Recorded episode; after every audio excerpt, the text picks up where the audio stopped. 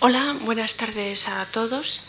Eh, vamos a seguir con el ciclo que se inició ayer sobre la figura de, Georgia O'Keeffe, eh, tratando hoy más extensamente, eh, digamos que si Georgia O'Keeffe, como cualquier gran artista, puede dividirse en una serie de polaridades fundamentales, eh, vida y arte, ciudad y naturaleza, internacional, impacto internacional y nacional, formas geométricas y orgánicas. Ayer eh, nos concentramos más en algunos aspectos de su vida, en el aspecto de su modernidad desde un punto de vista de la tradición internacional y eh, de las formas más geométricas. Hoy, sin embargo, vamos a tratar toda la serie de obras que ella hace en torno a la naturaleza, eh, y vamos a relacionarlo con eh, la propia pintura norteamericana. Antes de iniciar la conferencia eh, propiamente dicha, quería daros quizás una clave cronológica que os pueda ser útil, porque están muy claras las distintas etapas de O'Keeffe.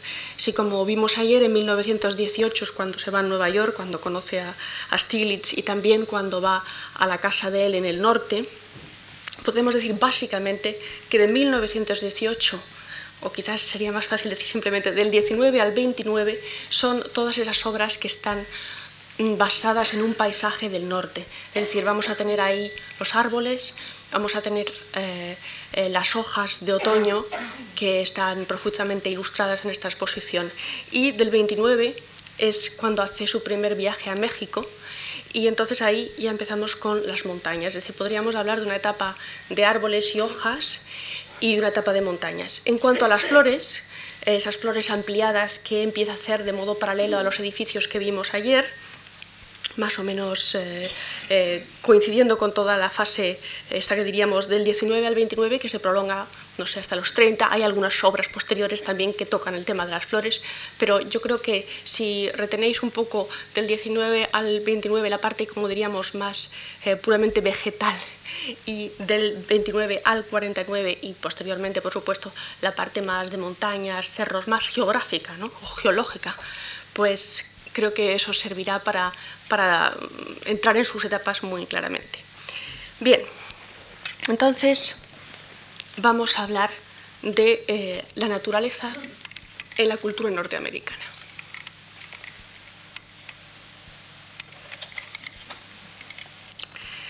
Desde principios del siglo XIX se planteó cómo la escena pictórica propiamente americana aquella que encarnaba la visión natural de un país era precisamente, eh, que carecía de pasado memorable, era precisamente eh, el paisaje. Al representar, al representar la naturaleza, el paisaje, el pintor norteamericano estaba en igualdad de condiciones que sus colegas europeos. No necesitaba el tipo de conocimientos arqueológicos, históricos y de sensibilidad con el mundo antiguo que requerían las obras neoclásicas características del XIX. Como dice Joshua C. Taylor, mientras los modelos artísticos estaban basados en las tradiciones del arte pasado, los críticos y artistas americanos se encontraban en clara desventaja. Pero cuando empezó a germinar la idea, primero en literatura y luego ensayos filosóficos y finalmente en pintura, de la naturaleza como principio y fin espiritual del hombre, y del arte, por medio del cual revelar la verdad, la situación del artista norteamericano se invirtió. Pero el valor del paisaje está también en que se convierte en una representación simbólica de Norteamérica. Según palabras de Gertz, desde principios del siglo XIX, el paisaje se planteó como la escena pictórica propiamente americana, aquella que encarnaba la visión natural de un país que carecía de, de pasado memorable. Efectivamente, la fuerza de la representación paisajística en Estados Unidos se sitúa en parte por su oposición a una concepción histórica de nacionalidad. Como señala también Simón Marchand, en nuestra modernidad parece comprobarse que cuando la estética rompe sus ataduras con la filosofía de la historia, refuerza sus lazos con la filosofía de la naturaleza. Este cambio de alianzas lo detectamos también en los más diversos vitalismos estéticos o en el naturalismo norteamericano.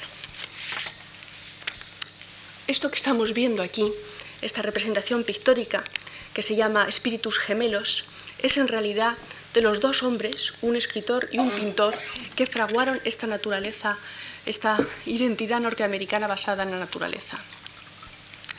Eh, ellos son los que eh, formaron eh, la ideología de lo que se llama la escuela del río Hudson. La escuela del río Hudson, que es un río que está en el norte de Nueva York, en los estados del norte, esta escuela va a ser clave y va a ocupar todo, todo el siglo XIX.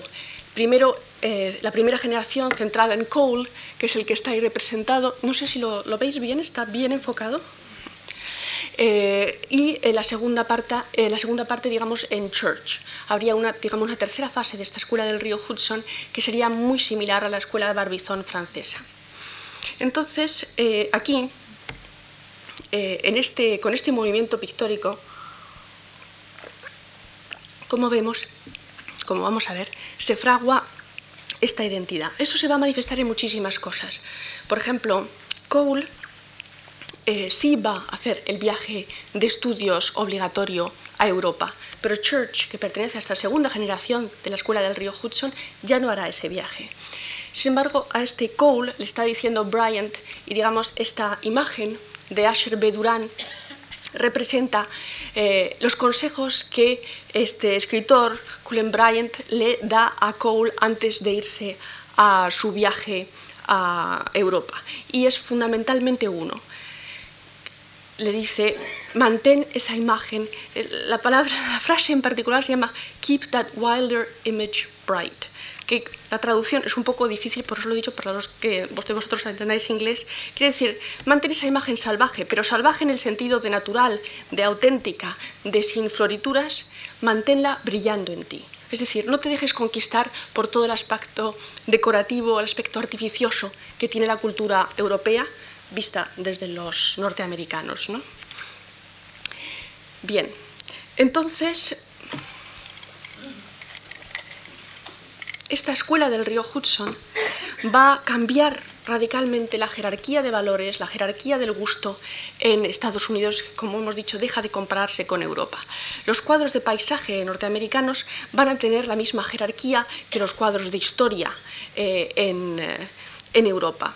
Van a ser de tamaño muy grande, y eh, van, a ser, van a estar marcados por un predominio de la búsqueda de lo, de lo sublime en vez de lo pintoresco que es otra posibilidad a la hora de enfocar un, paisaje.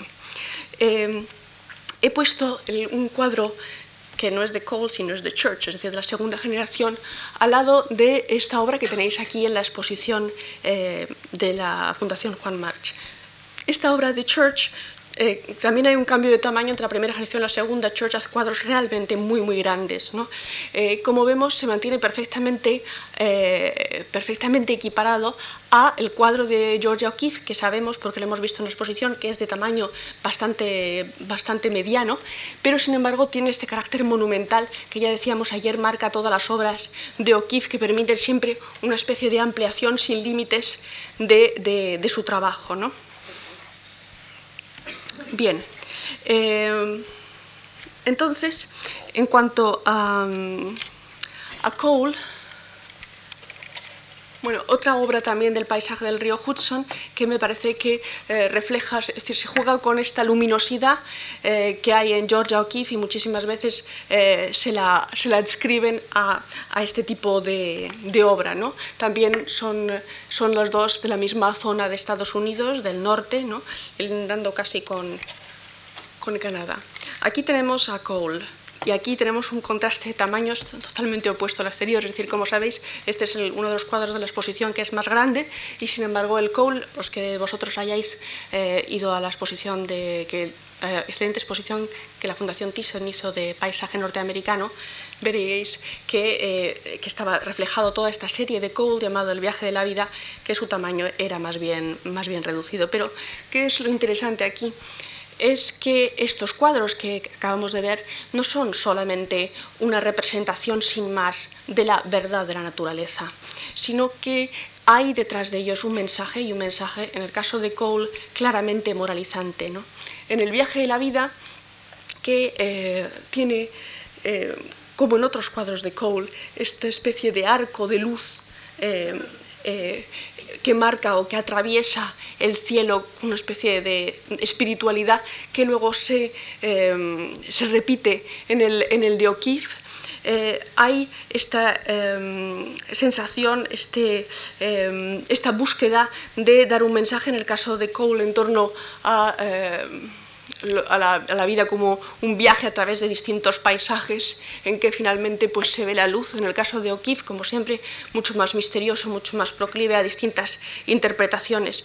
Pero eh, está claro que la Escuela del Río Hudson y la importancia trascendental que tiene eh, para, la historia del arte norteamericano no es solo una escuela eh, realista, sino que también es una escuela, digamos, eh, moral o ideológica, desde luego en la obra de, de Cole. Ya Cole tuvo bastantes, tiene una correspondencia fascinante con, uno de, con su patrón principal, Robert Gilmore, que le decía, pinta solo lo que ves, solo me interesan cuadros en que se represente lo que ve.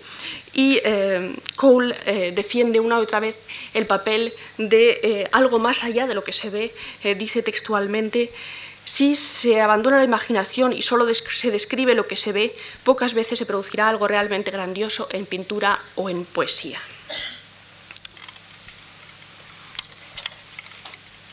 Bien, aquí tenemos una típica obra de Church, típica por su gran tamaño, que claro, esto, típica también porque son, eh, Church viaja hacia el sur y hacia el norte trayendo distintos eh, espectáculos paisajísticos al público norteamericano. Y digo espectáculos paisajísticos porque eh, os resultaría quizás curioso saber que en el 19 había una especie de, exposiciones que eran muy similares o equivalentes un poco al éxito que tiene el cine al principio, es decir, se pagaba por entrar en la exposición y en realidad eran exposiciones a las que se iba por la belleza y también porque eran eh, formativas, es decir, uno lograba ver paisajes que normalmente no veía en torno suyo, era una forma de viajar, era una especie como de cultura espectáculo, a la que en cierto modo estamos volviendo, pero por razones muy distintas y que requerirían de, de otra conferencia. Bien, eh, aquí está entonces el paisaje de los icebergs de Church, eh, hecho con toda la intención de eh, emocionar al espectador, de asombrarle con esta grandiosidad y el peligro inminente. Y aquí está, yo creo, en un equilibrio muy singular, George O'Keeffe delante de una de sus grandes flores. entonces, creo que se percibe la inmensa osadía que tiene O'Keeffe de hacer estas flores de gran tamaño si lo comparamos con la obra de Church. Ella toma un motivo que podríamos decir victoriano, un motivo tradicionalmente femenino, y lo amplía a, eh, al nivel o eh, a, la categoría de una obra de trascendencia, de una obra eh, de gran importancia. Bien, es que este es un poco el contraste que quería, eh, que quería eh, producir. Es decir, de alguna forma podemos decir que en la, en la búsqueda de la naturaleza de, O'Keeffe se mezclan eh, la tradición masculina de la aventura y que está muy ligado, por ejemplo, a la escuela del río Hudson y eh, también una actitud pictórica que se ha considerado victoriana, que se ha considerado típicamente femenina, es decir, que, eh, como sabéis, uno de los eh, únicos medios de vida que se permitían a las chicas bien de familia victoriana, aparte del bordado y de dar clases de piano, era también eh, pintar unas acuarelas generalmente de flores, porque además, como sabéis, estaba vetada a las mujeres la entrada en las clases de anatomía que hubiesen podido permitirles hacer un arte más ambicioso. Entonces, eh, digamos que eh, Georgia O'Keeffe, por así decirlo, sería una simbiosis entre ambas imágenes. Por una parte, además, eh, los pintores del río Hudson, aparte de estos paisajes épicos que hacían, aparte de este culto a la aventura, estaban continuamente reafirmando su, el carácter aventurero, el carácter arriesgado y el carácter muy masculino de su pintura. Esto es importante porque, de alguna forma, en toda la en todo el proceso de culturización de Norteamérica, hay una fuerte eh, mm, intención, una fuerte voluntad de desligar las artes del ámbito femenino y de pasarlas al ámbito masculino. Es decir, que eh, los hombres, los pintores, eh, los escritores tenían continuamente que reafirmar una personalidad eh, masculina ejerciendo esas artes que eran consideradas tradicionalmente femeninas. Tienes cuenta que es un país de fronteras, que es un país eh, de grandes proporciones, que es un país de guerra contra los indios y contra la naturaleza. Y entonces, bueno, pues eh, el pintor tenía que demostrar que parte de su actividad, como es aquí en esta obra de la Escuela del Río Hudson, eh, eh, de, un autor, o sea, Fitzwilliams, que no es particularmente conocido, pero me pareció que la obra era eh, muy gráfica de este aspecto de la masculinidad del artista. De hecho, tenemos también en los diarios de Cole, el artista del que os estaba hablando, un extracto que eh, me voy a permitir leeros porque creo que, ilustra eh, muy bien esa especie de autopublicidad, esa insistencia permanente en los riesgos de su profesión y cómo la profesión de artista al aire libre, de artista paisajista, de perteneciente a la escuela del río Hudson, eh, exigía pues, una personalidad masculina. ¿no? Dice, una hora y media antes de la aurora, tenía una montaña muy Tenía una montaña peligrosa delante de mí, llena de eh, osos y eh, lobos y eh, pinos. me habían dicho que no había ninguna casa por seis millas, pero a pesar de todas las dificultades me determiné a llevar a cabo mi objetivo, que es trepar a la montaña, y llevando, apretando contra mí las hojas y las carpetas con el material, fui corriendo en la oscuridad y eh, entre los árboles. Entonces, es toda esa emoción, esa, esa exigencia de un, vigor incluso atlético, incluso físico, eh, que eh, están continuamente resaltando frente a una actividad pues, que podría entenderse como, como femenina. Sin embargo, eh, George O'Keeffe, como hemos dicho, desde el principio eh, forma parte de las dos tradiciones. Y aquí la vemos eh, en una foto muy, a mí me parece muy interesante. Está, como, como iréis viendo en algunas de estas fotos, es una O'Keeffe distinta a la O'Keeffe que vimos ayer, a la O'Keeffe retratada por Stiglitz. y esto es una foto de 1917, es decir, que antes de, de, conocerle, y se la ve en uno de estos caminos. Eh, ella, además, como os dije ayer, era alpinista, era una mujer deportista, y eh, se la ve con los, eh, iniciando una excursión, creo que por Colorado o algo así.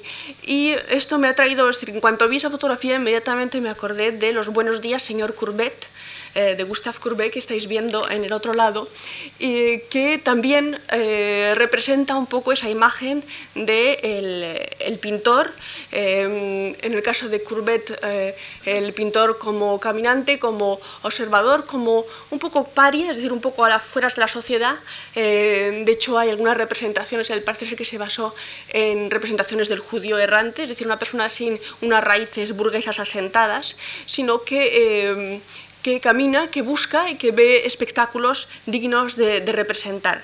Pero en todo caso, eh, creo que, esta imagen de O'Keeffe, que digamos que quedó oscurecida o no tan resaltada en su relación con Stiglitz, merecía la pena eh, ponerse aquí en relación. Aquí también he traído una O'Keeffe vista en el año 29 en su rancho de Texas eh, y una O'Keeffe pintando acuarelas eh, cerca de unas flores representada por Stiglitz. Creo que estos cuadros, eh, el contraste que hay entre las dos imágenes es muy similar a la del combate con el oso y eh, las señoritas con sus caballetes. Es decir, esta es una mujer segura, una mujer absolutamente independiente, satisfecha, aunque ella vive sola en este, en este rancho hasta que ya la edad le hace tener a una serie de personas que le ayuden a organizar su vida. Y, esta es una eh, en territorio de Stiglitz, que no se atreve ni siquiera a arrancar una hojita y que se pone ahí a hacer sus acuarelas eh, en el suelo, vestida aún con una especie de, camisón.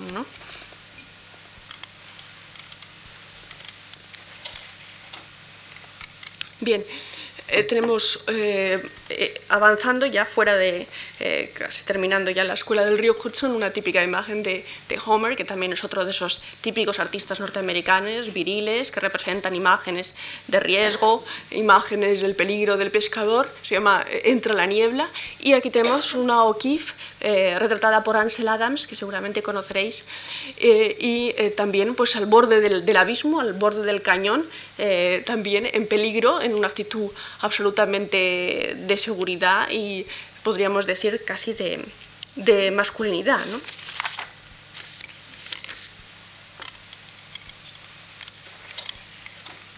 Bien.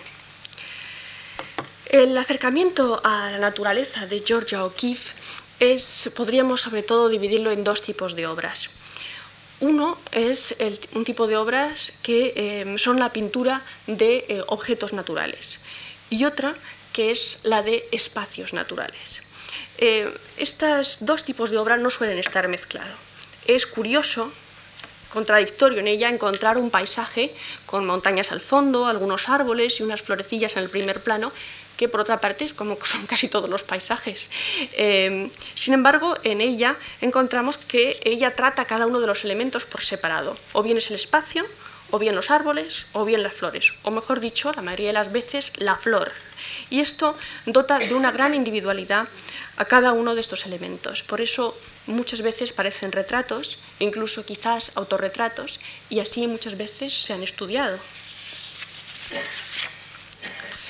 Em, esta esta es una típica flor, una típica eh, de estas flores de, O'Keeffe. Y aquí al lado os he traído un bodegón de Fantin Latour, es un pintor impresionista de finales del 19.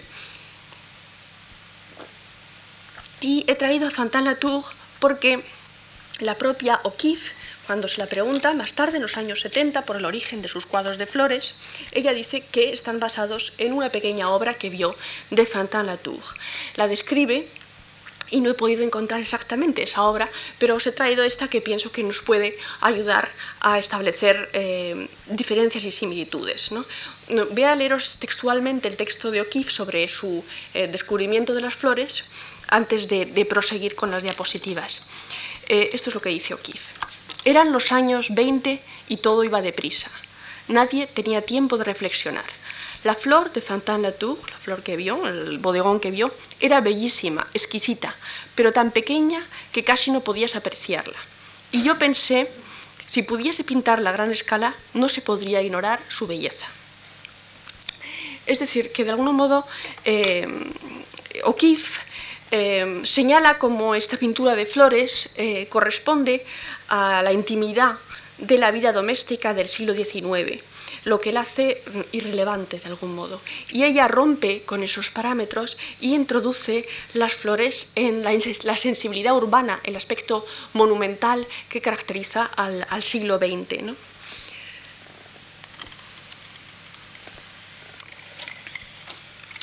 Curiosamente, a pesar de que eh, Georgia O'Keeffe habló precisamente de, su inspiración en Fantin Latour, la mayoría de los escritores eh, que han tratado eh, el tema de las flores en O'Keeffe han puesto como precedente de ella este pintor pintor muy curioso que estáis viendo ahora mismo aquí, que se llama Martin Johnson Head. Yo creo que sin ningún tipo de prejuicio se puede decir que el head es más similar a lo que hace O'Keeffe que el Fantin Latour. Eh, de todas formas, em, hay que tener en cuenta una cosa. Primero, muchísimos artistas eh, quieren despistar en cuanto a sus inspiraciones. No les gusta cuando eh, tienen una inspiración demasiado directa de, otro artista y es frecuente que cambien datos, tanto de fechas cosas que ellos hacen después y que las ponen antes, como de eh, directamente mm, inspiración. En todo caso, eh, esto es un, tema menor. Y está claro que em, estas magnolias, creo, de Head, eh, pudieron ser vistas porque es un, pintor muy conocido, botánico de, Estados Unidos, y traen una inspiración a, a O'Keeffe, aunque como siempre nos encontramos que ella hace una conceptualización de la flor más que una representación idéntica de la flor.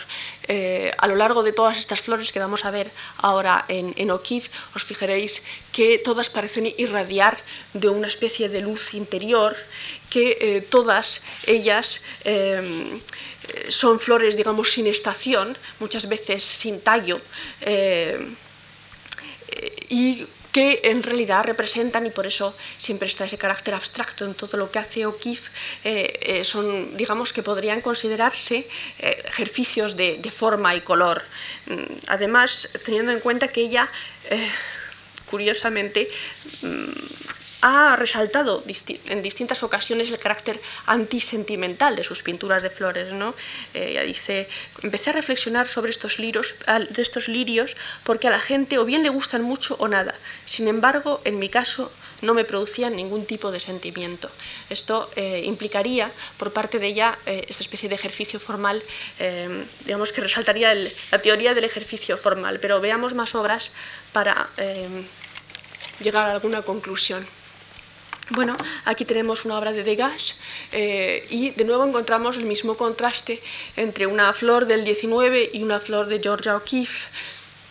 Es decir, ahí encontramos las flores y, en este caso eh, es una pintura muy peculiar porque ocupan un espacio inaudito, de hecho es un ramo monumental, pero eh, siempre en un entorno, un entorno doméstico, flor con mujer, hojas, jarra, etcétera, etcétera, mientras que el protagonismo directo eh, de O'Keeffe es hacia la flor y no solo hacia la flor, sino podríamos decir hacia la esencia de la flor, hacia el mismo núcleo, ¿no? que eso ha tenido también distintas lecturas que veremos a continuación.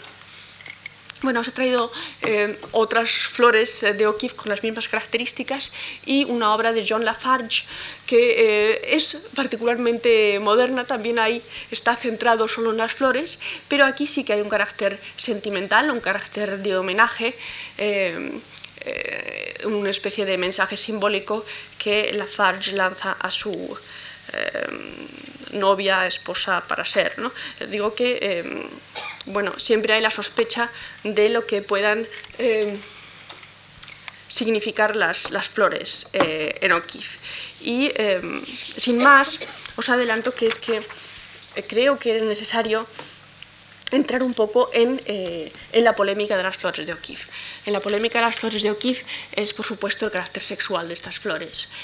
no voy a entrar excesivamente, pero creo que es necesario que lo mencionemos y si no, pues me parece que no estaría dando una visión de eh, lo que significa Georgia O'Keeffe en Estados Unidos, el carácter un poco escandaloso que tuvo y que tiene aún todavía.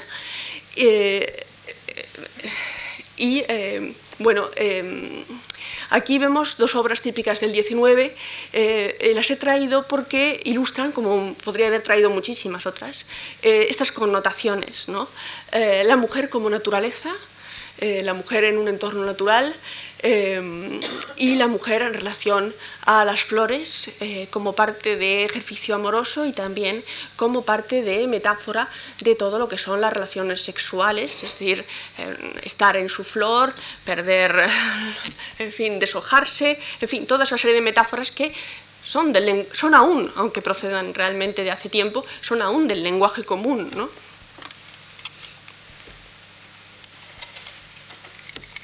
Sin embargo, estas, estas mujeres que se representan en el 19, eh, esta es la obra de un norteamericano, Kenyon Cox, poco conocido por su pintura y sí por su crítica, siendo una persona muy conservador, y esta es una imagen de una mujer, una imagen moderna de Imogen bueno, moderna me refiero del 36. ¿eh?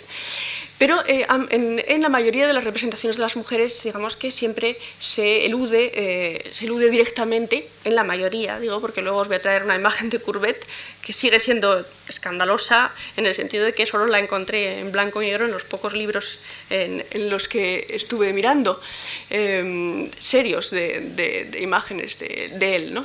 Entonces vemos como aquí, digamos, que queda pudorosamente su sexo, pudorosamente oculto, eh, desaparecido, ¿eh?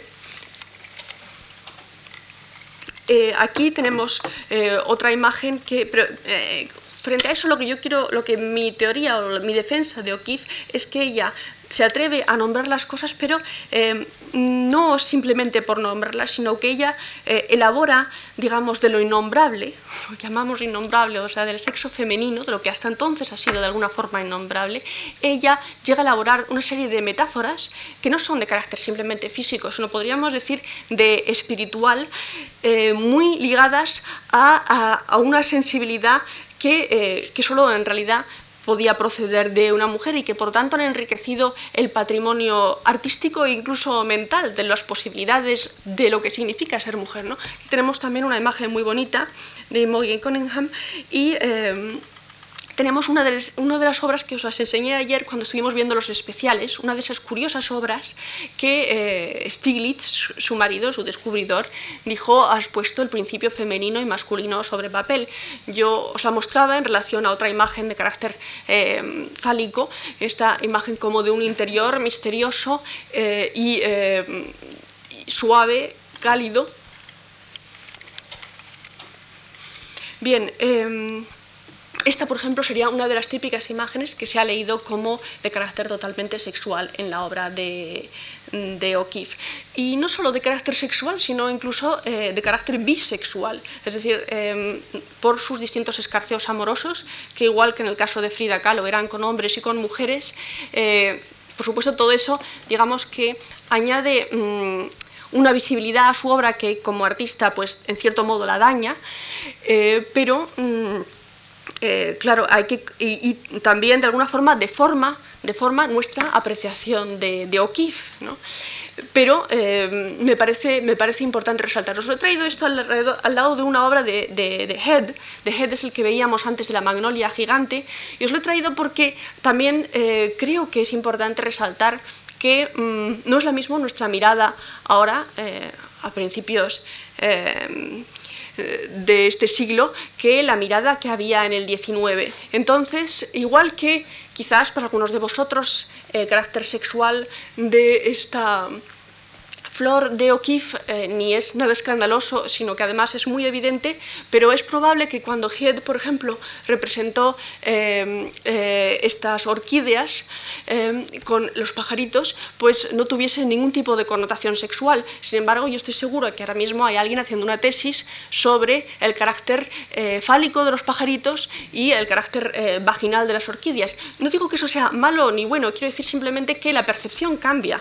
Es decir, no es solo las obras que se las obras también hacen cambiar nuestra percepción, pero creo que eso siempre hay que tener en cuenta. Y en cuanto a vuestra visión de Georgia O'Keeffe, yo creo que debe de ser eh, eh, totalmente libre, aunque es necesario señalar toda la carga historiográfica y todo el papel que ha tenido un poco, eh, aunque ella siempre lo rechazó, de artista feminista en Estados Unidos. Aquí tenemos dos obras de O'Keeffe, las dos creo que están además en la exposición. Eh, como veis, eh, como veíamos ayer de nuevo, es que se, son facilísimas, o sea, se proyectan y, se engrandecen, es decir, son, son obras maravillosas de ellas para, para proyectar. ¿no? Eh, de nuevo, esta, esta posibilidad de lectura sexual que resulta a la vez tan evidente que es transparente y mm, quizás por ello mismo muy misteriosa. Bien, os he traído más imágenes que yo creo que ahondan en esta, en esta, mm, en esta línea iconográfica de O'Keeffe. Eh, y finalmente os he traído la famosa y escandalosa imagen de Courbet eh, que se llama el, eh, el, origen del mundo y, y una representación de, eh, de. La imagen de Courbet es, es en color, eh, yo lo he traído en blanco y negro, pero es en color. Yo creo que eh, realmente eh, a pesar de que creo que Courbet cuando, esto, cuando hizo esto probablemente quiso decir unas cuantas verdades o una sola verdad, eh, y en ese sentido creo que es interesante, creo que es arriesgado y que él, eh, bueno, todo su carácter progresista, todo su carácter revolucionario y de, alejarse de los prejuicios burgueses, etcétera, etcétera, están ahí presentes. Sin duda, la sutileza de O'Keeffe es muchísimo más, más interesante, yo creo más... Eh, pues eso sí, he metido directamente otra. Bueno, más, eh, tiene más, más posibilidades de connotaciones, ¿eh? de connotaciones, digamos, más, eh, más ricas, más, más interesantes. Aquí tenemos una obra directamente emparentada con esta visión de O'Keeffe como feminista, que, como ya he dicho, ella rechazó a lo largo de toda su vida, murió en el 86, o tuvo, tuvo tiempo de sobra, y eh, las distintas agrupaciones feministas, que en Estados Unidos digamos que su época fuerte son los años 60, repetidas veces quisieron que ella expusiese con ellos, que ella mm, se manifestase, eh, y siempre lo negó hasta, hasta el fin de sus días, pero claro, también O'Keeffe era una mujer eh, que había nacido en, el, en el 19.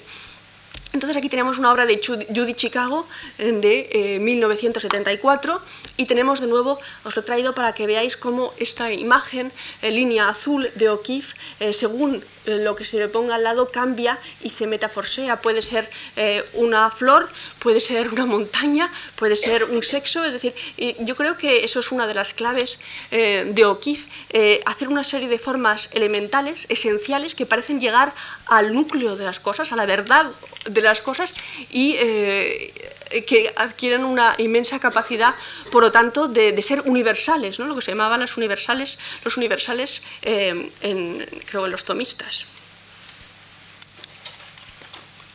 Bien, eh, por supuesto, este esta influencia de O'Keeffe también ha sido recogida por, por, el arte pop, eh, con estas mujeres ligadas a flores, eh, las representaciones tanto de las flores como de la mujer como paisaje, ¿eh? con, mezclada en estos de aquí son, hay una obra muy similar que os voy a traer, que os voy a enseñar al final, estas son las típicas montañas de, de O'Keeffe, las montañas, estas montañas un poco de sueños, montañas imaginarias,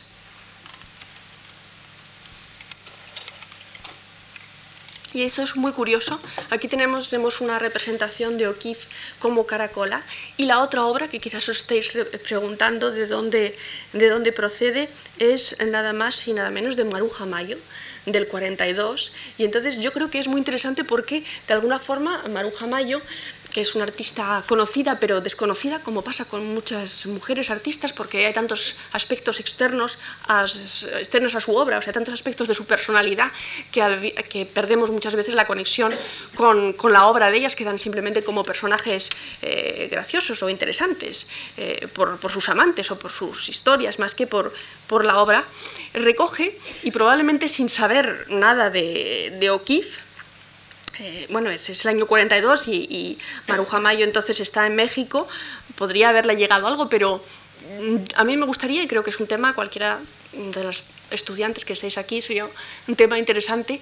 Eh, yo creo que es más una asociación, son todas asociaciones muy naturales, son asociaciones que están en el, inconsciente colectivo y en el consciente en términos de lenguaje. ¿no? Esta asociación de flor, de caracola, de feminidad, eh, como formas curvas, eh, rosas y también, todo, también todo el sentido de la floración, de la producción, de la fecundidad, etcétera, etcétera. ¿no? Bien, y eh, no he podido resistirme a terminar con estas, terminar esta cosa de las flores y este capítulo, ¿no? Este capitulillo dentro, con estas dos bellísimas eh, flores de O'Keeffe que se funden en una abstracción que puede, es decir, cuyo significado es realmente universal, ¿no? Y bueno, y aparte de que el blanco era el color favorito de O'Keeffe, tanto blanco con negro, a la hora de vestirse y a la hora de manifestarse. Eh, bien, vamos a entrar ahora en otro, en otro tema eh, menos conflictivo, por así decirlo, que es el de las, el de las hojas. ¿no? También las hojas, eh, ya dije que las hojas eran un poco representaciones de su, eh, de su estancia en el norte, en torno al territorio que podríamos llamar Stiglitz, y por lo tanto muchas de estas hojas se han leído como un retrato de su relación con Stiglitz. Es verdad que el posicionamiento de la hoja, la intencionalidad de, de estas hojas, marcan como una especie de abrazo o quizás eh, en el caso de la hoja roja que tenéis aquí en la exposición, un cruce de manos, porque además en los que vinisteis a la conferencia de ayer visteis que él hacía muchos retratos eh, también parciales de O'Keeffe, de sus manos. Eh, entonces puede leerse esta hoja roja con gris, de hecho se ha leído así como un retrato de ellos como pareja. además que el rojo era un color clave entre, entre ambos.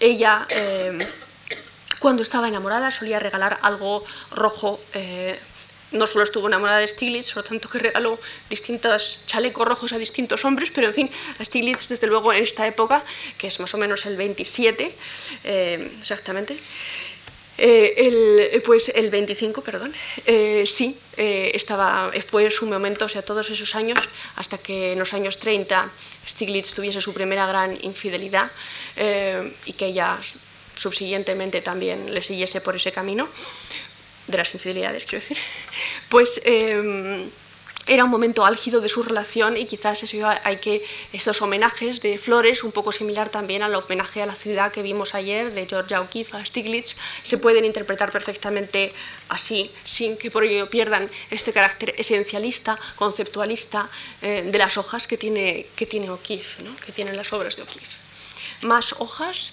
eh, esto es ya en un, en un eh, ordenación eh, más, menos, digamos, metafórica, más, más libre, siempre como una especie de puzzle de colores perfectamente orquestados. de hecho, podría, podrían cortarse por la mitad y dejar eh, o sea, abandonar el aspecto de, hojas, como hace muchas veces ella con sus flores, y ser simplemente un cuadro eh, perfectamente construido a base de colores y de formas.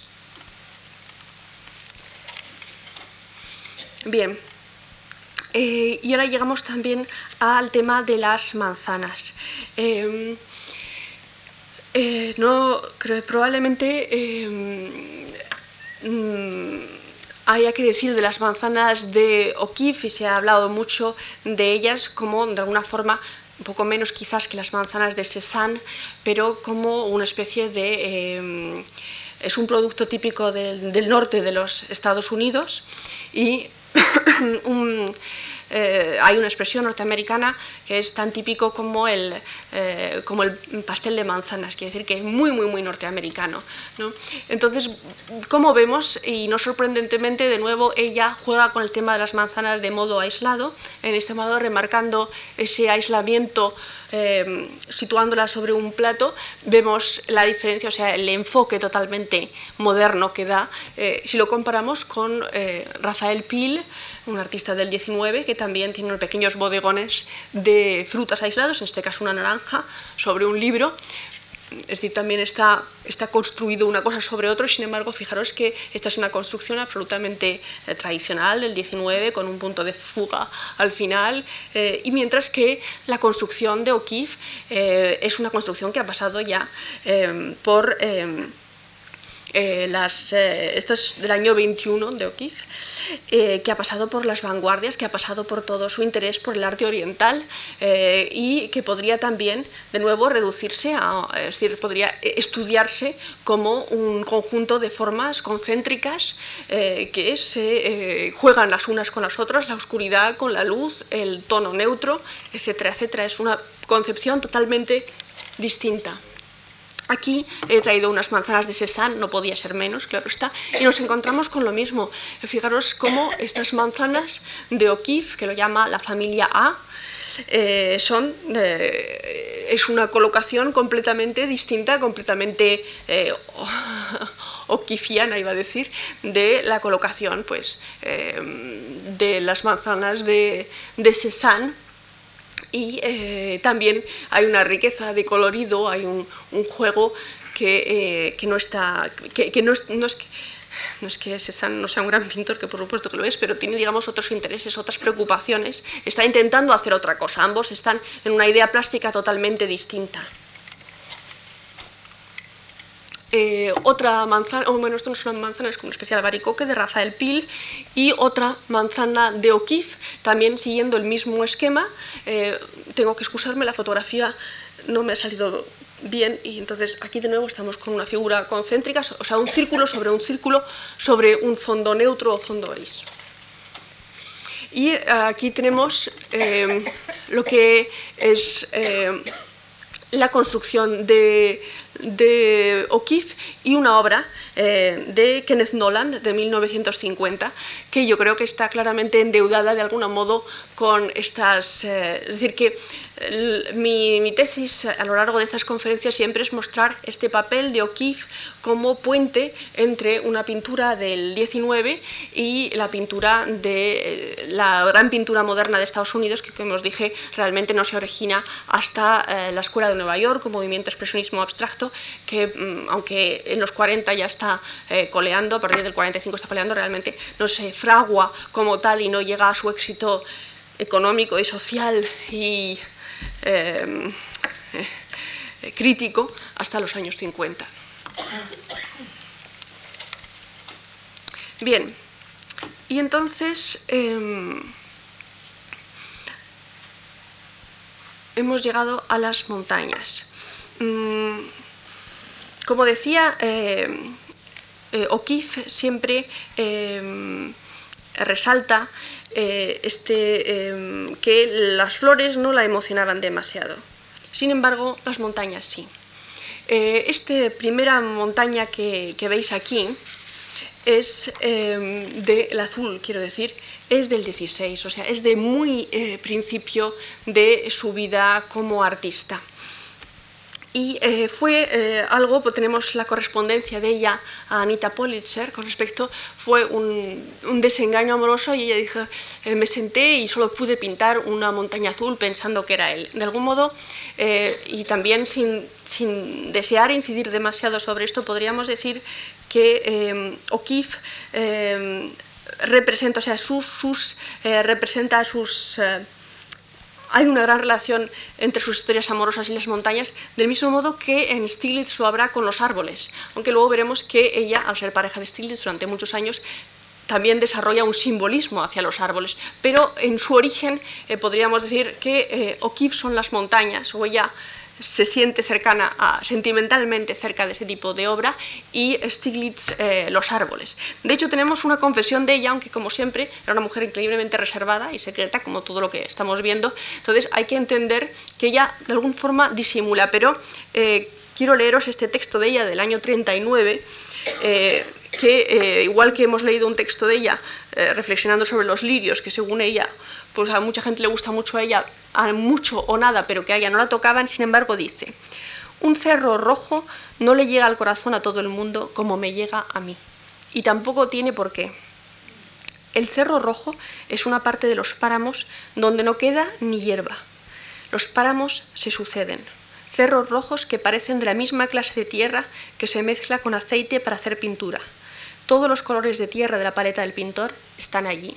Este texto de O'Keeffe fue uno de los primeros que, eh, en que ella empieza a hablar con su propia voz y que Stiglitz eh, introdujo en el catálogo de, eh, de O'Keeffe de esta exposición.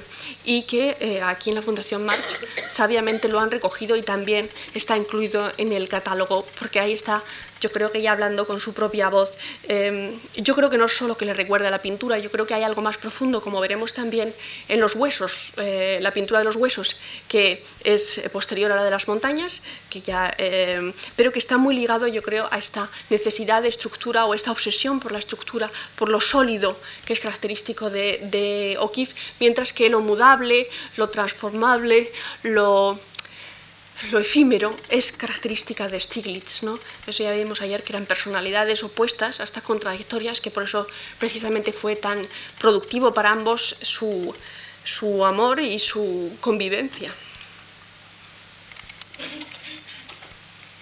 Aquí tenemos una montaña de Cole que ya le hemos conocido antes, bueno, seguramente vosotros le conocíais ya de antes, pero eh, una representación de los montes Adinorax y eh, aquí otra, una montaña de O'Keeffe del año 19, o sea, también muy, muy del principio, en que ella sigue utilizando como una especie de referencia eh, simbólica. Es una especie de, o sea, en el caso de, de O'Keeffe y de Stiglitz tienen una serie de una especie como de Olimpo de montañas y árboles con representaciones, con una especie de fetichismo, casi podríamos decir natural, con árboles, montañas, hojas que tienen significados secretos a veces para ellos, para sus enamorados, eh, eh, muy ajeno al, y además se ve, de nuevo tenemos esta conceptualización de la montaña, ¿no? Eh, de nuevo esta montaña aislada, esta montaña sola, mientras que en Cole, pues ¿qué tenemos? Tenemos árboles, tenemos hojas, tenemos Mm, arriba nubes, o sea, tenemos una visión tradicional. Os he traído, claro, otro padre de las montañas, el Mont Saint-Victoire, este, eh, montaña que Cézanne representa hasta la saciedad y aunque vemos ahí esa mm, típica eh, característica de los postimpresionistas como de los impresionistas de repetir una y otra vez el panorama para ir profundizando en la esencia, eh, sin embargo, queda muchísimo, o sea, queda diluida ese sentido de la esencia en relación a la obra de, de O'Keeffe. O sea, O'Keeffe parece que ha ido y la montaña, ya está. Y sin embargo, pues en, en Cézanne pues hay una construcción muy marcada, pero mucho más, mucho más diluida. ¿no? Bien, esto por supuesto os imaginaréis que es Stiglitz. Eh, bueno, es Stiglitz y Steichen. Os lo he traído porque es de esos pocos casos en que tienes eh, la misma, es decir, obra de la misma época y que eh, se pueden, o sea, la relación entre ellos no tiene ningún carácter eh, fabulatorio por parte de la crítica, sino que es un hecho objetivo. Esta señorita que veis vestida un poco como de ninfa es Catherine N. Rhodes, que fue uno de los amores de Stiglitz. Es verdad que este fue antes de conocer a Georgia O'Keeffe. Ella fue a, la casa que tenía Stiglitz, en, la que pasaban los veranos, esta casa que os he dicho que estaba en el norte, cuando no estaban en Nueva York en esta casa. Y entonces ahí Steichen, que es amigo pues, de Stiglitz, de Catherine Ann Rhodes y de, y de Georgia O'Keeffe, hace este eh, retrato de ella como eh, ninfa de los bosques. Y por otra parte, mm, Stiglitz hace simplemente estos álamos, pero abajo pone unas iniciales, que son las de Catherine N. Rhodes, o sea, K-N-R. Eh, entonces, en este caso, sabemos que cuando representó a estos árboles, eh, frágiles pero altos, con siempre este idealismo, este cariz tan romántico que tiene la naturaleza vista desde Stiglitz, se estaba refiriendo. Es decir, es uno de esos casos en que podemos claramente decir eh, cuando eh, Stiglitz hizo estos árboles pensaba en esta mujer y los de alguna forma estaba haciendo un retrato simbólico de los que se sospecha que toda la obra de O'Keeffe podría ser una especie de retratos simbólicos, pero que no tenemos unas pruebas tan evidentes y, por lo tanto pues siempre corre uno el riesgo de estar ahí aventurando hipótesis sin un fundamento eh, suficientemente válido. Aquí tenemos un contraste, es decir, que como dije, eh, O'Keeffe va a tomar de, Stiglitz esta idea del árbol, del árbol con personalidad, del árbol eh, retrato. Entonces aquí tenemos una imagen de este árbol muy este árbol frágil, este árbol joven en las aceras de Nueva York en 1901 por Stiglitz y tenemos este árbol majestuoso que se llama Lawrence Tree, probablemente en, en, en honor a, D.H. Lawrence y su mujer, que estuvieron en, en, México, en el mismo sitio en que estuvo eh, ella. Lo que pasa es que ella llegó posteriormente, no los llegó a conocer, pero quizás eh, se refiere a... Eh, a algún, bueno, que les gustaba o que estaban por ahí cercanos o, o, quizás estaba en la, digamos, en la mitología local. En todo caso, la semejanza entre D.H. Lawrence, que, mm, del que seguramente habéis oído hablar, eh, y O'Keeffe no es una semejanza eh, superficial, porque ambos fueron personajes muy escandalosos en, en su momento eh, y con digamos, un acercamiento eh, sexual eh, que eh, topaba con todos los prejuicios del 19. como sabéis, los libros de Lawrence estuvieron prohibidos, no, no, así las pinturas de, de O'Keeffe, por supuesto, porque son enigmáticas, pero ambos, digamos, que fueron elementos de escándalo y que luego al mismo tiempo han sido reconocidos como personajes que han revitalizado y que han eh, apartado una serie de prejuicios que impedían eh, la percepción de la vida en su sentido más, más amplio y más total, que sin duda incluye, incluye el sexo. Bueno, aquí tenéis esta casita de la que os estado hablando. Esta es una obra de Stiglitz, de la casita esta en el, en el norte, que se llamaba The Hill, que se llamaba La, la Montañita, ¿no? y una obra de O'Keeffe eh, que tenéis aquí presente en, el, en la exposición. Dos árboles de O'Keeffe, vemos cómo ella se, digamos, se carga de este romanticismo de eh, Stiglitz para representar árboles con personalidad. Son, eh, están tratados con colores que evocan sentimientos totalmente distintos. Esa es la personalización del árbol. Y aquí tenemos eh, un árbol de Stiglitz y un árbol que habréis seguramente reconocido de Gaspar David Friedrichs, el pintor romántico por excelencia, y que, eh, claro, aquí queda patente todos estos eh, sentimientos asociados al árbol, como eh, que están en la literatura y que todos conocéis, el idealismo, el, el crecimiento, la tendencia hacia las alturas, las raíces asentadas en la tierra, todas estas cosas que han hecho que el árbol fuese considerado el símbolo humanístico, digamos, del 19. luego hemos perdido un poco de referencia cuáles exactamente son nuestros símbolos, pero Aquí tenemos de nuevo otro árbol de O'Keeffe, eh, con esa tendencia a perderse en la abstracción, a ser simplemente un diseño, y bueno, otro de, uno de Stiglitz que habéis visto ya, creo. Bien.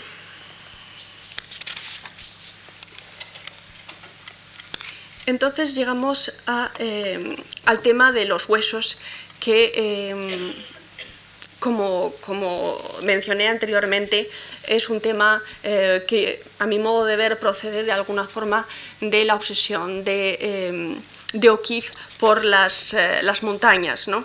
y del que ella además tiene bastantes comentarios curiosos. Estaba aquí intentando buscaros la frase exacta que he transcrito de, de O'Keeffe y si no, pues tendré que eh, acudir a, a mi memoria. Bueno, pues sí. Eh, O'Keeffe, en torno a los huesos, mm, dice una serie de cosas eh, particularmente interesantes. Ella, por ejemplo, habla de la belleza de los huesos como una belleza sin piedad, sin, sentimentalismos, una belleza dura. a la vez, es decir, ella dice que son algo parecido a las flores en el desierto, no queda absolutamente nada en el desierto, solo eh, estos, estos huesos que además eh, absolutamente pulidos, convertidos ya en formas eh, que podríamos decir formas de O'Keeffe antes de, de que ella los, los pinte blancos, justamente su color eh, favorito, y que eh, además marcan una curiosa mm, percepción del espacio, eh, es decir, son marcos y enmarcadores de este cielo azul imperturbable del, del, desierto. ¿no? Pero claro, eh, estos huesos de O'Keeffe, que ya está ya viviendo en, ya está viviendo en, México y por lo tanto eh, ya son pasados del 49, eh, estos huesos también pueden relacionarse con obras de artistas europeos. En este caso tenemos un Picasso, creo que más o menos el año es el, es el 45, el 45 para Picasso, el 43 para, para O'Keeffe. Y ¿Qué es lo que está ocurriendo entonces? Pues estamos en guerra mundial, en la Segunda Guerra. En el caso de Picasso, él mismo lo dejó clarísimo, es decir, que los huesos están relacionados con la muerte. En el caso de O'Keeffe es probable que sí, aunque aquí pone un título eh, enigmático, es, eh, eh, se llama de, de, lejos y de cerca bueno, el cuadro, el título de Picasso, que es el, el, buey, el bodegón del buey, tampoco no es que sea significativo, pero Picasso sí dejó escrito y, sí se ve que en la depresión de la eh, Segunda Guerra Mundial empieza a elegir eh, estos huesos, estas calaveras eh, de, animales como símbolo de, del desastre y de los mismos colores de Picasso son mm, significativos del duelo que tiene por dentro y del carácter tan metafórico de esto. Mientras que en O'Keeffe siempre su paleta clara, su paleta de blancos, eh, de tonos nacarados, por así decirlo, entonces eh, se presta más a, eh, distintas interpretaciones. Este es otro caso en que la calavera de ahí es de O'Keeffe y esta es una curiosa obra de Dalí, también de ese mismo periodo, de los años 40. En la obra de Dalí se llama El rostro de la guerra. Eh, y eh, la obra de O'Keeffe, me, excuso porque veo que está un poco oscura, es eh, Calavera en tinaja, es una tinaja de barro que contiene dentro la calavera. Bueno, aquí la obra de Dalí es del 40, la de O'Keeffe del 42 yo creo que es absurdo pensar realmente que, que O'Keeffe se inspirase en Dalí, aunque son obras muy similares. Yo creo que de nuevo hay esta asociación, esta eh, simultaneidad de sensibilidades, esta forma de querer tocar un tema tan terrible como es la guerra eh, de, un modo, eh, de un modo, aparte de nuevo, de un modo que les satisfaciese, que les diese la ocasión de expresar lo que sentían y en realidad creo que es eso más que una, imitación. ¿no? Bueno, aquí eh, he dejado esta pelvis del 44 de O'Keeffe porque vamos a llegar eh, al otro tema y este tema está directamente relacionado con estos huesos, estos huesos que dejan atravesar, que sirven un poco como marcos a través del cual nos llega el espacio, que es otro de los grandes eh, temas de O'Keeffe. Bien, Aquí eh, tenéis un cuadro que está en la exposición eh, y tenéis una obra al lado que se llama eh, Claro de Luna de Caspar David Friedrich. Como veis, de nuevo encontramos esta, este hermanamiento o este, esta similitud cuando se compara una obra del, del, 19 del paisaje con esta serena obra de, de O'Keeffe. ¿no? Ambas reflejan un poco este sentimiento oceánico que desarrolla ya Freud como un sentimiento religioso de la naturaleza y que está presente, por supuesto, en un romántico como Friedrich y en una pintora como O'Keeffe.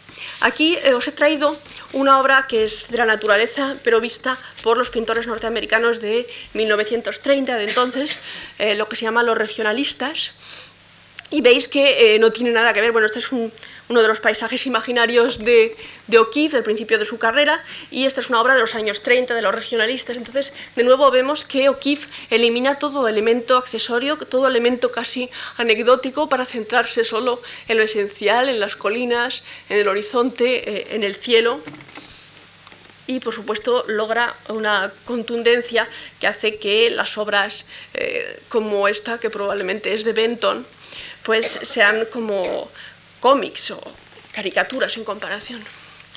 Otra visión del espacio que no he podido dejar de relacionar con Miró, por supuesto, también hay una conexión Miró-O'Keeffe, una conexión que sería interesante porque eh, a partir, bueno, con O'Keeffe eh, fue presentada por Stiglitz como una pintora primitiva, como una pintora norteamericana, como una pintora que no había viajado nunca al exterior. Y efectivamente, cuando eh, Stiglitz la conoce en 1919, eh, O'Keeffe nunca había viajado y en los años que ellos vivieron juntos, eh, Stiglitz murió en el 46, nunca viajó fuera de Estados Unidos, viajó, viajó eh, a México, por supuesto, como hemos dicho, pero nunca viajó fuera de Estados Unidos.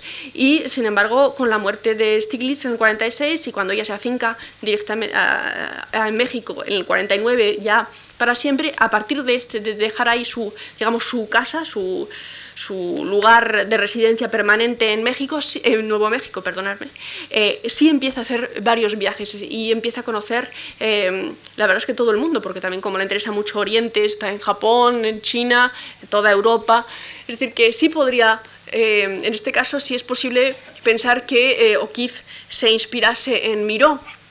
Sin embargo, a la vez tenemos una fotografía de Ansel Adams que juega de nuevo con esta idea de que es que el universo de O'Keeffe era, así, es decir, que había siempre escaleras para subir eh, a los cielos o por lo menos al techo eh, plano de su casa desde, el que se veía el cielo. Bien, aquí os he traído una obra de, de O'Keeffe que eh, está claramente relacionada con, eh, ahora en esta parte de, la conferencia, que ya está casi terminando, en que em, vemos el espacio de O'Keeffe, Em, vamos a relacionarla con eh, este movimiento del que os he hablado, del expresionismo abstracto de los años 50, en que yo creo, y además, bueno, hay toda una, em, toda una corriente crítica, eh, como os decía, en que hace de O'Keeffe esta figura eh, clave, esta figura puente entre una noción del 19, que como vemos encaja perfectamente con O'Keeffe, y una visión del 20, de finales de 20, bueno, esto es de mediados de 20, pero digamos que son obras que se pueden, ahora mismo puedes entrar en una galería y ver ese tipo de geométrico, minimalismo simple, es decir, cómo O'Keeffe es una figura clave eh, que reúne estos dos mundos distintos, dos mundos pictóricos distintos, sin menoscabo para su obra y su obra sigue resultando eh, eh, absolutamente fascinante en medio de, es decir, le pongamos al lado de un romántico como Friedrich del 19 o de un eh, minimalista geométrico como Barnett Newman, que es el caso que estáis viendo ahora mismo. De nuevo, resaltar esa relación eh, de O'Keeffe con los pintores del color, de los campos de color, que es exactamente como les llama, también un Barnett Newman. Ah, y esto eh, es eh, un Ad Reinhardt, la obra de Ad Reinhardt es del 54, la obra O'Keeffe es del 29, o sea, nada más llegar a, a México hace estas cruces. Esta cruz, o sea, em, esto, digamos, esta, se considera que todas estas obras, que estas últimas tres obras que acabáis de ver, que os acabo de mostrar, en realidad son una representación eh, sintetizada del paisaje norteamericano, del gran paisaje norteamericano, es decir, la gran expansión de color, que es, la gran amplitud del paisaje salvaje, del paisaje sin, sin acotamientos, y luego el sentido un poco espiritual, precisamente, de estos horizontes que no tienen, que no tienen límite. Bueno, esta es una obra de, de O'Keeffe del 54 que es absolutamente arriesgadísima, se llama La puerta de, de mi casa, del patio, y de nuevo vemos cómo ella se reduce a lo máximo y eh, sus construcciones siguen manteniendo, eh, se siguen manteniendo aún con unos alemanes. Eso podría ser un Malevich, podría ser absolutamente lo más arriesgado eh, en arte y ella lo llama la puerta del patio, pero está hecho con unos elementos súper sencillos. De nuevo, un Friedrich de una cruz encima de una montaña y una iglesia mm, de eh, O'Keeffe en Taos, en, Nuevo México, de 1930. Eh, creo que la conexión entre ambos, es decir, la espiritualidad, es decir, siempre que ponemos a O'Keeffe al lado de, una búsqueda de espiritualidad, eh, hay un hermanamiento, hay una sintonía entre, entre los cuadros. También eh, eh, que demostró O'Keeffe, además de una composición extraordinaria, que un color puede llenar una obra, simplemente un color. Entonces yo creo que este maravilloso Rothko del 57 eh, no, desmerece desde luego de estas, estas hojas de otoño de O'Keeffe de los años 20 y 21, del año 20, y que mm, es decir, sin, sin esta potencia del rojo de O'Keeffe, eh, creo que la potencia del rojo de O'Keeffe ha sido fundamental para estas investigaciones de colores que hace eh, Rothko o que hace eh, Barnett Newman. Es decir, O'Keeffe demostró que con un solo color se puede llenar una obra. Es como, de alguna forma, como los grandes actores que aguantan la cámara sin decir nada. Es decir, a un mal actor tiene que estar continuamente hablando para producir la sensación. Un gran actor sostiene la mirada de la cámara y ese silencio del gran actor es significativo. Yo creo que es muy similar lo que le ocurre a O'Keeffe o lo que demuestra O'Keeffe. O'Keeffe demuestra que una obra puede... Eh, mantenerse eh, simplemente con los elementos más, más reducidos y también creo que demuestra eh, su capacidad para ser una figura clave. Eh, aquí tenemos con un Friedrich, para ser una figura clave, una figura puente entre el arte del XIX y el arte del siglo XX. Y nada más, muchas gracias.